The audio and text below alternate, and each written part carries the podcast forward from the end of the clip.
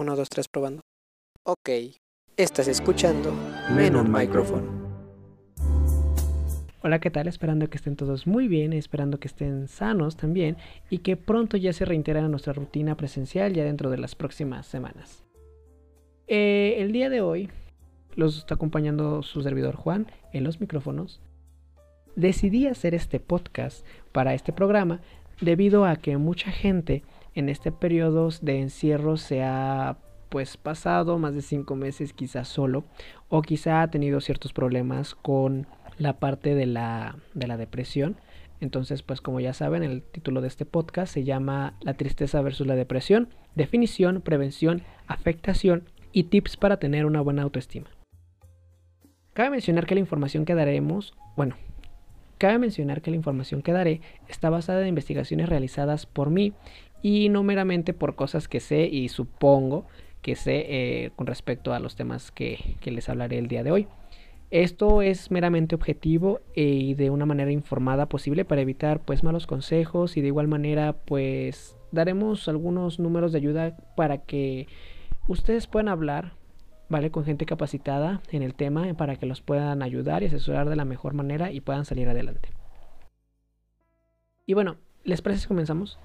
Como primer punto, les mencionaré las definiciones de cada uno, es decir, la tristeza, la depresión. Y pues para empezar, eh, Mental Health America, que es una página de salud eh, de Estados Unidos, define la depresión clínica como una enfermedad grave y común que afecta física y mentalmente de modo, el modo de sentir y de pensar, provocando deseos de alejarnos de nuestra familia, amigos, trabajo y escuela. Puede además causar ansiedad, pérdida del sueño y del apetito, y falta del interés o placer en realizar diferentes actividades. Por otro lado, la página Medline Plus define la depresión como el hecho de sentirse triste, melancólico, infeliz, abatido o derrumbado durante periodos cortos. Pero la depresión clínica la define como un trastorno del estado anímico en el cual nos sentimos los sentimientos de tristeza, pérdida, ira o frustración intervienen en la vida diaria durante un periodo de algunas semanas o más. Por otro lado, la tristeza es la sensación de decaimiento o infelicidad en respuesta a la aflicción, desánimo o desilusión. Si es continua, podría indicar depresión. La tristeza puede ser normal y es solo un indicador de una enfermedad subyacente cuando los sentimientos se vuelven excesivos en todo momento e interfieren con la vida cotidiana. Discapnet, que es el portal de las personas con discapacidad, define la tristeza como una reacción entre la pérdida o situación adversa por la que nos vemos superados. Eh, ¿Superados en qué sentido? Para que entiendan, es cuando nos gana la situación y no sabemos qué hacer. La tristeza también puede aparecer otras grandes alergias cuya dimensión resulta excesiva para la persona que la experimenta y pueda, pues para que no la pueda gestionar emocionalmente con eficacia. Eh, por consecuente, se puede decir que ambos evocan los mismos síntomas, pero la tristeza es temporal y la depresión ya va a largos periodos de tiempo en la misma circunstancia. Y si pasa de ese periodo corto de repeticiones, entonces ya se podría considerar como una depresión clínica, lo cual debe ser tratado pues obviamente con un, con un especialista. A continuación les diré los síntomas de cada uno y cómo el círculo social o familiar afecta a la persona con alguno de estos síntomas y cómo actuar de la mejor manera pues para la persona y no terminar afectando en vez de, de ayudar, ¿vale? Cuando todos nosotros tenemos o hemos sentido alguna vez una inmensa tristeza en nuestras vidas, pues es normal. Pero si esta tristeza o actitud depresiva continúa, eh, pues ya depende. Porque si son dos tres días se puede considerar que es una tristeza intensa. Pero si ya continúa por más de dos semanas se debe buscar ayuda. Sentir tristeza es normal. Estar deprimido clínicamente no lo es. La depresión clínica no es simplemente una angustia, es también una tristeza o melancolía permanente. Nos lleva a ser inútiles, sin esperanza. A veces es posible que nos querramos dar por vencidos. La depresión clínica causa pérdida del placer en la vida diaria, tensión en el trabajo y en las relaciones, agrava condiciones médicas e incluso puede llevarte al suicidio. Chicos, no lo hagan. Por favor, los síntomas que presentan para las, obviamente, pues los síntomas de depresión incluyen el estado de ánimo irritable o bajo de la mayoría de las veces. ¿Qué quiere decir eso? Que pues si tú constantemente te sientes eh, como un cierto ánimo estándar o bajito, es normal, pero si tú ya estás por debajo de esa media tuya, entonces ya no es normal. También tienes la dificultad para conciliar el sueño o en su extremo opuesto tienes un exceso de sueño. Cambio grande en el apetito o a medida con aumento o pérdida de peso. Esto puede provocar obviamente ya sea sobrepeso o en su dado caso anemia o bulimia o en dado caso anorexia. Cansancio y falta de energía. Esto significa que no te, no te sientes con ganas de nada. O sea, te sientes aguado y sientes que no quieres hacer nada. Sentimientos de inutilidad, odio a sí mismo y culpa. Dificultad para concentrarse. Movimientos lentos o rápidos. Inactividad y retraimiento de las actividades usuales. Sentimientos de desesperanza o abandono pensamientos repetitivos de muerte o suicidio, pérdida del placer en las actividades que suelen hacerlo feliz, inclusive la actividad sexual. Los tipos principales de depresión incluyen depresión mayor, que sucede cuando los sentimientos de la tristeza, pérdida, ira o frustración interfieren por periodos más largos de tiempo. También está el trastorno depresivo persistente, que se trata de un estado de ánimo depresivo que dura inclusive hasta dos años seguidos. Otras formas comunes de la depresión también incluyen la depresión posparto, que es cuando uno se deprime más que nada las mujeres después de dar a luz. Trastorno disfórico permenstrual, premenstrual, perdón, que eso le da igual a las mujeres antes de sus periodos. Trastorno afectivo emocional o TAE, que ocurre con la mayor frecuencia durante las estaciones de otoño e invierno. Como ya saben, se vienen estas temporadas de otoño e invierno donde nosotros tenemos que estar en un ánimo diferente porque normalmente acostumbramos a deprimirnos en esta en, esta, en estas temporadas. Y eso es debido a la falta de luz solar quizá. Y esto desaparece durante primavera y verano. También está la depresión con mayores características psicópatas o psicóticas, que sucede cuando una persona pues padece de depresión con una falta de contacto con la realidad, que es la psicosis. Y por último tenemos el trastorno bipolar que sucede cuando la depresión alterna con la manía. Ajá, la depresión es uno de los síntomas del trastorno bipolar, pero pues este es otro tipo de enfermedad mental que no tocaremos en esta ocasión. Por otro lado, los desencadenantes que causan pues tristeza comúnmente suelen ser la pérdida de una persona, objeto u objetivo valioso. Todos sabemos que cuando a lo mejor estamos haciendo algo o pensamos que que podemos lograr algo o así y no pasa y perdemos eso, pues nos llega a poner triste. También está la vivencia de una situación adversa, como, no sé, algún accidente automovilístico, etc. Estos mismos desencadenantes son compatibles por otras emociones de carácter negativo, como lo pueden ser la ira y la rabia. De hecho, de que una persona ante una determinada situación experimenta tristeza o rabia dependerá fundamentalmente de si considera que todavía se puede hacer algo, en cuyo caso las emociones que sentirá pueden ser ira, rabia, etcétera, como ya lo habíamos comentado. Por el contrario, esa persona considera que no se puede hacer nada para mejorar la situación y entonces se sentirá pues realmente triste.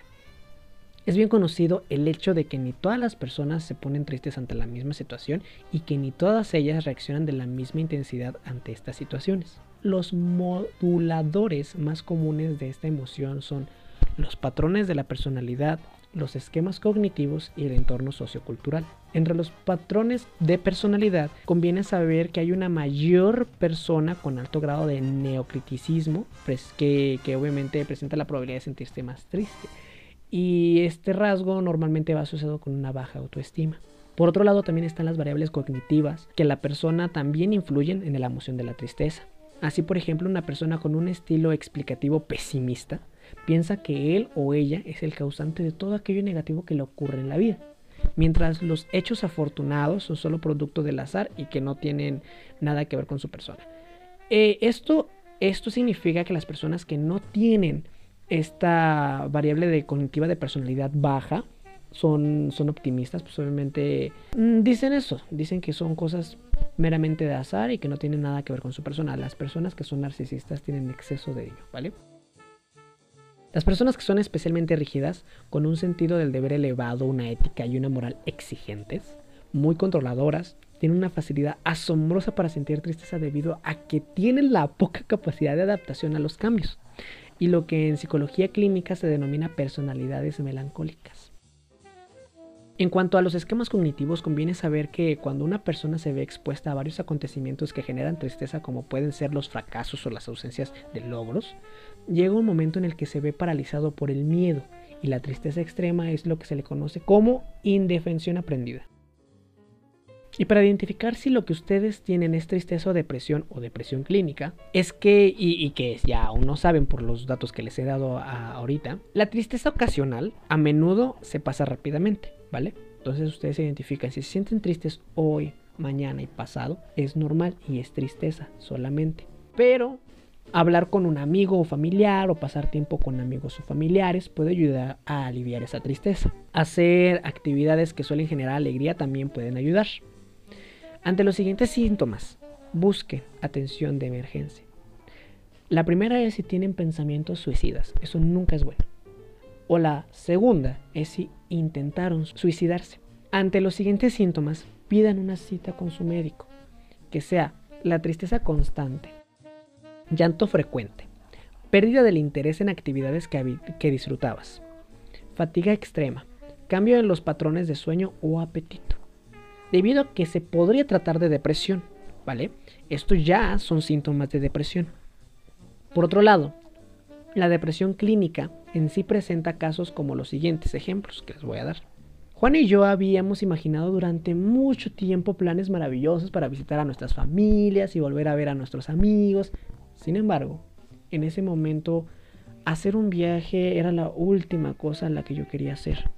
Me sentía tan cansada, algunas mañanas ni siquiera podía levantarme de mi cama. Me despertaba todas las noches antes del amanecer, me preocupaba por mi bebé, por mi mamá, por mi trabajo. Luego, cuando logré conseguir uno, ni siquiera podía concentrarme en lo que estaba haciendo. Mi familia y mis amigos me dieron, se dieron cuenta que yo ya no era tan el mismo. No podía disfrutar de las cosas que me gustaban, como el baile, ver películas, incluso hacer el amor. No entendía qué me estaba pasando y me preocupaba pensar que me sentiría así para siempre. Tenía problemas enormes para dormir. No hacía bien mi trabajo, le perdí el gusto a las comidas. Después de dar a luz a mi bebé, pensé que sería feliz, pero me sentía cada vez peor. Estaba muy triste, me sentía culpable de no disfrutar de mi nuevo bebé. Si ustedes han estado en alguna situación como esta, o ustedes consideran que alguien ha dicho una frase similares a las que yo les acabo de decir, o ustedes lo han hecho, son síntomas de depresión, ¿vale? Ahora vamos a ver qué es lo que pasa con un adolescente. Si un adolescente está deprimido, se puede observar algunos de los siguientes síntomas comunes de la depresión. Si estos síntomas duran dos semanas o más, hable con el médico que le atiende. La primera es la irritabilidad frecuente con brotes repentinos de ira, mayor sensibilidad a la crítica, quejas de dolores de cabeza, de estómago u otros problemas corporales, retraimiento de personas como los padres o algunos amigos, no disfrutar de las actividades que por lo general le gustan, sentirse cansado durante el día, sentimientos de tristeza o melancolía por mayor parte del tiempo. Si esto pasa, posiblemente o muy probablemente es casi seguro que tenga depresión. También observen algunos cambios en las rutinas diarias de ese adolescente, que puedan ser signo de depresión. Se puede notar que esa persona tiene problemas para dormir o está durmiendo más de lo normal. Un cambio en los hábitos alimentarios, no comer o no tener hambre, o no comer menos de lo habitual la parte de dormir está muy diferenciada, ¿eh, chicos? No significa que porque yo me haya dormido a las 3 de la mañana y me despierto a las 12, 1 de la tarde, significa que ya tengo depresión. No, eso significa que pues, tienen un desorden del horario de dormir. Y también eso es malo, pero no significa que sea depresión. Simplemente que ustedes se acostaron tarde y por ende se van a parar tarde. Ahora, si ustedes se acuestan por eso de las 8 de la noche y se paran a las 10, 11 de la mañana, están dentro del periodo de dormir, ¿vale? Pero si ustedes se duermen ah, por eso de las 6 de la tarde y se paran por eso de las 2, 3 de la tarde al otro día, eso sí ya es un problema. En dado caso de que ustedes tengan insomnio, no puedan dormir, no significa tanto que sea depresión, ¿vale? Porque ustedes simplemente no pueden conciliar el sueño. Pero si ustedes no pueden conciliar el sueño porque piensan cosas negativas o algo por el estilo, entonces ahí sí, y eso no los deja dormir, ahí, ojo, o que se quieren dormir y por más que intentan no les da sueño, no significa que ya se acostaron, simplemente que ustedes no tienen sueño, están haciendo otras cosas y les puede dar la 1, las 2, las 3, las 4 de la mañana. Y a las 5 de la mañana es cuando les empieza a dar un poquito de sueño, se duermen una hora, 30 minutos, 2 horas exagerando y, y vuelven a pararse. A lo mejor siguen un poquito con mal humor y así, pero pues bueno, a eso se refiere con ese tipo de problemas para dormir. Eh, también está la dificultad para concentrarse y los problemas para tomar decisiones. Esto no significa que sean indecisos y ya por eso ya tienen depresión. Si ustedes mm, no acostumbran tomar decisiones muy rápidamente y tienen pues dificultades para tomar decisiones porque no saben qué hacer, es normal. A lo mejor, o sea, no es normal, pero me refiero a que es normal en el sentido de que no es depresión, tranquilos. Pero si ustedes sienten que todo el peso recae sobre ustedes, sobre esos problemas y que no saben qué tienen que hacer y que tienen que hacerlo mejor o tienen que tomar la mejor opción y están como súper preocupados, ahí sí. Pero simplemente ustedes no se deciden por uno del otro o quieren los dos, es muy diferente. También los adolescentes con depresión pueden tener trastornos de ansiedad, trastorno de hiperactividad con déficit de atención o THDA, trastorno bipolar y trastornos alimentarios, como la bulimia o la anorexia. Y bueno, antes de ir a una breve pausa, hay que comentar que todo lo que estoy recabando son de fuentes de informaciones médicas, ¿vale? Pero de cualquier modo, si presentas ya síntomas o ves que alguien cercano presenta los síntomas que yo te he comentado, entonces no dudes en pedir ayuda. Recuerda que nadie está solo, ¿vale? Ya volvemos, disfruten mientras esta canción está dedicada para ustedes, para que les alegre el día y los ponga un poco más feliz. La canción se llama I Love Me de Megan Trainor. Disfrútenla.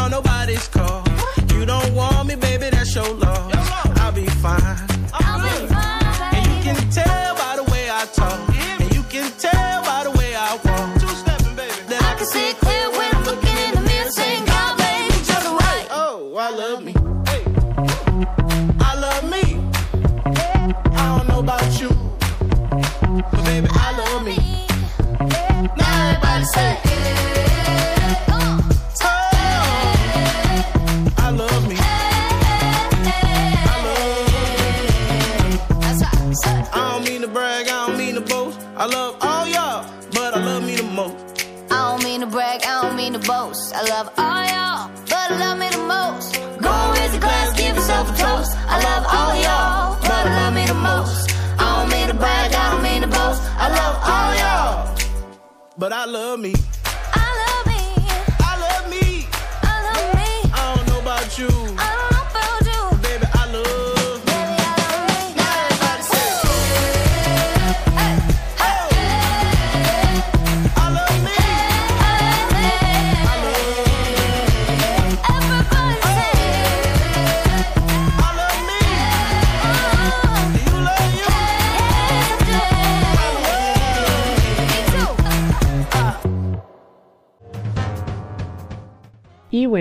Ya está la segunda parte del podcast.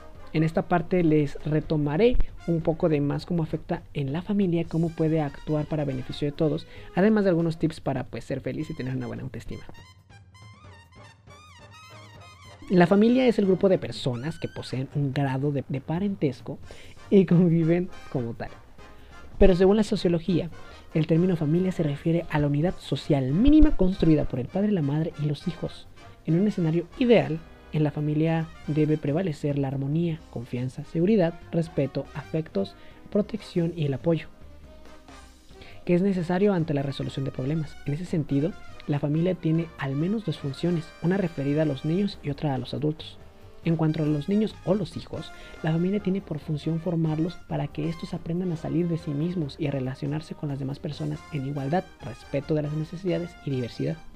En cuanto a los adultos, los papás tienen la obligación o es necesario que brinden espacios para superar la instalación de sus rutinas y crear actividades de apertura, flexibilidad, solidaridad y encuentro mutuo.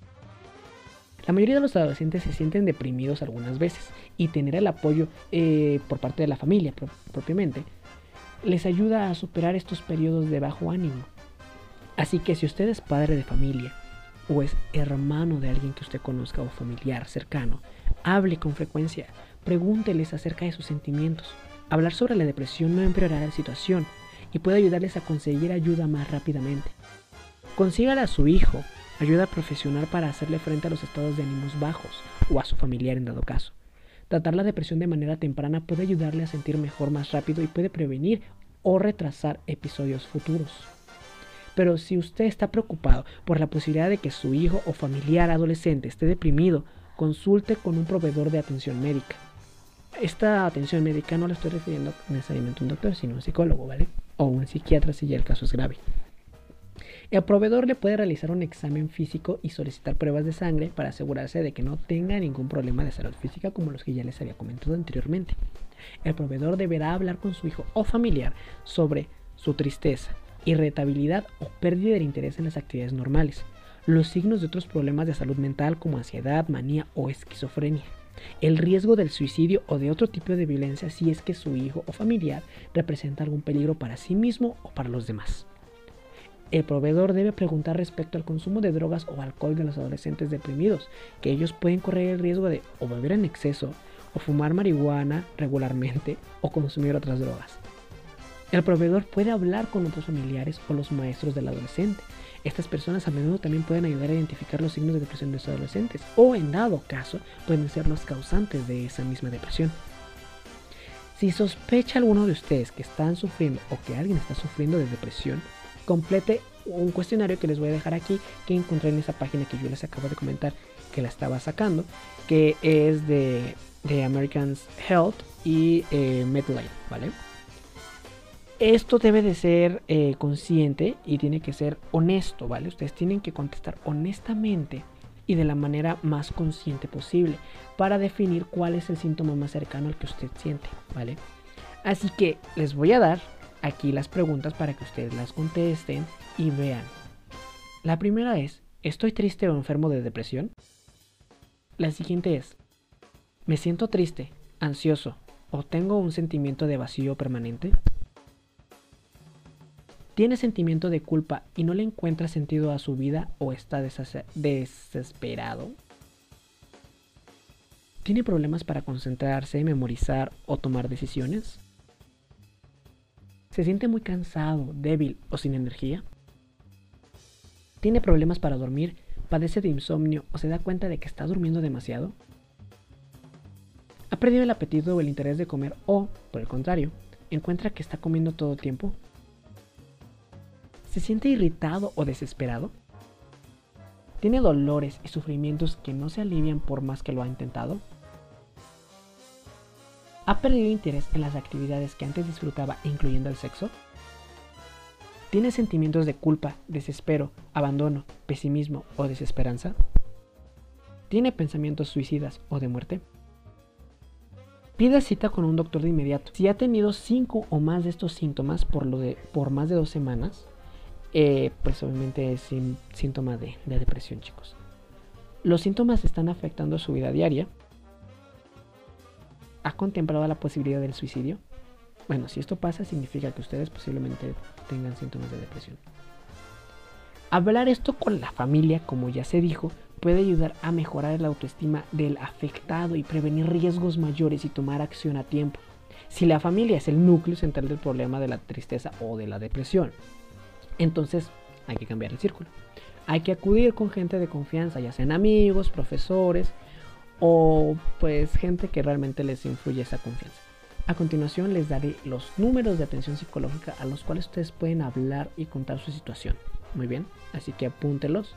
El primero es la línea UAM, que es el 35 47 01 00.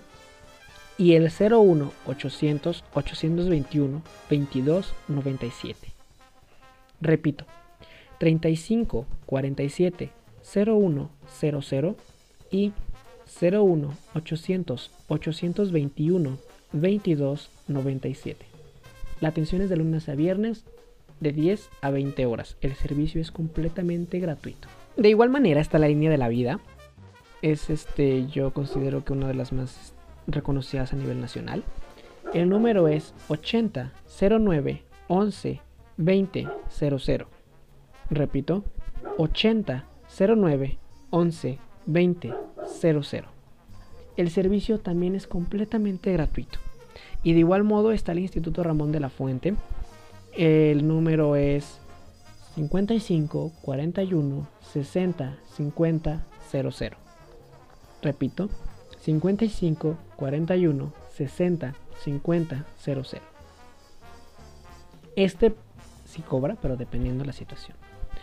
Y tenemos un último que es eh, la línea UAH, la Universidad Autónoma del Estado de Hidalgo. Su número es 771 195 9900.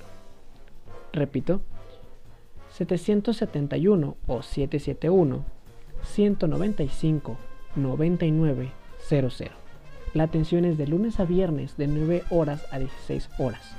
La atención es sin costo para la población universitaria de la universidad. Para los demás, depende del caso de igual manera. Estas líneas les pueden ayudar a ustedes si presentan alguno de los síntomas que ya les comenté anteriormente. La tristeza es normal, no es necesaria una atención clínica. Si ustedes la quieren tomar para sentirse mejor porque no consideran que alguien de sus familiares o amigos tenga el criterio o no tenga la confianza suficiente para comentarlo, entonces tienen estas líneas para que ustedes vayan y sean felices. Pero también les voy a dar unos tips para que ustedes solitos puedan quitar esa tristeza. Para poder mejorar esta situación les diré que estos tips van a mejorar su relación familiar, el autoestima y la tristeza como ya les comenté. Pero recuerden que el maltrato psicológico y físico entre la familia nunca es bueno y se debe aprender a tratar a tiempo con las respectivas autoridades y gente autorizada. Entonces les voy a decir los tres tips para quitar la tristeza. El primero es el contacto social con nuestros seres queridos. Sí, aunque nos cueste mucho cuando nos sentimos tristes debemos obligarnos a nosotros mismos a rodearnos de nuestros seres queridos, interactuar con los demás. Su apoyo es fundamental para que ese sentimiento se atenue. Esto no es siempre fácil y no siempre significa familia, ¿vale? Sino también pueden ser compañeros de la escuela o trabajo, amigos o gente que simplemente te haga sentir feliz y en confianza. La segunda es la música en todas partes. Estudios psicológicos demuestran que el empezar el día con canciones alegres facilita una actitud positiva ante los acontecimientos cotidianos. Así que ya saben, pongan en vez de su despertador el pip pip pip pip que acostumbran, pongan mejor una canción que les levante el ánimo. La tercera es ser conscientes de nuestros pensamientos y actitud negativa e intentar ponerle remedio. Para ello podemos recurrir a la práctica de algunos de nuestros hobbies. ¿Vale? Ahora para ser feliz y tener una autoestima alta, les van 10 tips. El primero es encontrar el origen de la baja autoestima. Los problemas de autoestima suelen desarrollarse durante la infancia y sus causas pueden ser muy distintas, pero si no las conocemos, nunca podremos trabajar sobre el origen de nuestros temores. Así que identifíquelo. Después, intenten, aunque piensen que van a fracasar.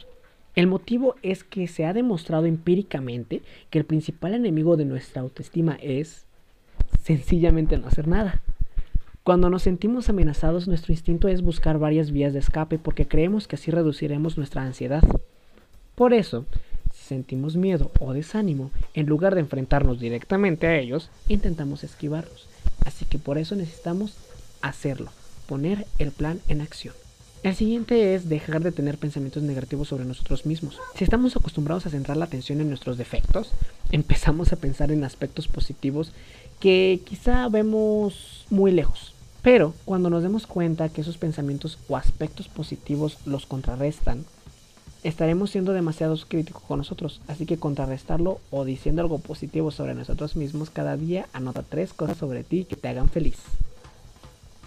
Esto nos ayudará o les ayudará a no sentirse tan tristes.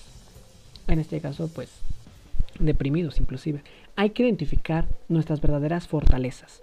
Además de nuestros valores, para construir una autoestima necesitamos convencernos de que hay algo bueno en nosotros. Y te aseguro que todos tenemos puntos fuertes. El problema es que las personas con poca autoestima no lo saben identificar, mientras que los narcisistas los encuentran en exceso. No nos intentemos bloquear nuestros miedos. Hay que darles espacio y familiarizarnos con ellos hasta que nos veamos como el típico compañero de viaje pesado. Así desaparecerán. Hay que perdonarnos a nosotros mismos con la autocompasión, apoyarse en nuestros valores, identificar nuestras fortalezas y racionalizar y desvincularnos de los pensamientos negativos. Esto es necesario, pero para conseguir una autoestima sana te hace falta algo imprescindible, que se los comentaré al final.